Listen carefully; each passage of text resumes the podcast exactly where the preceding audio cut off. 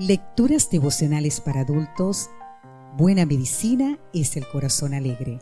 Cortesía del Departamento de Comunicaciones de la Iglesia Adventista de Gascue en la República Dominicana. En la voz de Sarat Arias. Hoy, 8 de febrero, Amor asombroso. Efesios 5, 25. Maridos, amad a vuestras mujeres, así como Cristo amó a la iglesia y se entregó a sí mismo por ella. Benjamin Warfield, 1851-1921, es bien conocido en el ámbito de la teología por su legado literario sobre la autoridad de la Biblia y las doctrinas calvinistas. Fue durante 34 años profesor de teología en el seminario de la Universidad de Princeton, New Jersey. Lo que muchos no conocen es el amor abnegado hacia su esposa los jóvenes Benjamin Warfield y Annie Kinkert contrajeron matrimonio en 1876.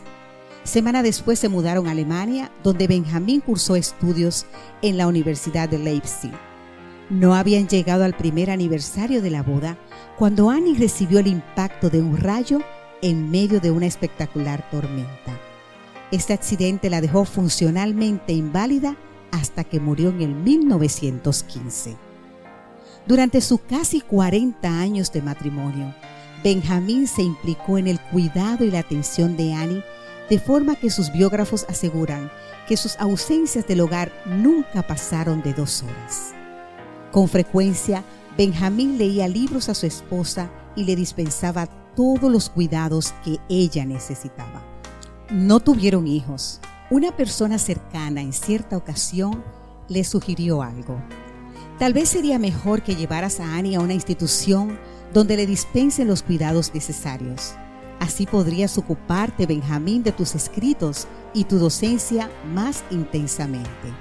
Tu ministerio sería aún mejor. A lo que Benjamín respondió, mi ministerio es mi esposa.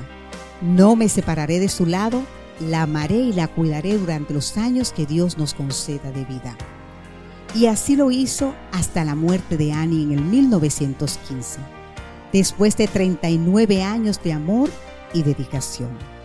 El pasaje de hoy amonesta a los hombres a amar a sus mujeres como Cristo amó a su iglesia y se entregó a sí mismo por ella. El ejemplo de Benjamín es inspirador y puede motivarnos a una vida negada de servicio a un ser amado. También puede darnos una idea del amor de Cristo hacia sus hijos e hijas. Estemos enfermos, seamos rebeldes o no obstinemos. Cristo no se separa de nosotros ni por un momento, quedando así disponible para apoyarnos y bendecirnos siempre. Si eres casado, reflexiona hoy en la perfección del amor de Cristo e intenta por su gracia transmitir ese amor a tu cónyuge. Y si no estás casado, puedes demostrar el amor de Cristo hacia cualquiera de tus semejantes, incluso de forma heroica, como escribió el discípulo Juan. Nadie tiene mayor amor que este, que uno ponga su vida por sus amigos. Juan 15, 13. Dios te bendiga hoy.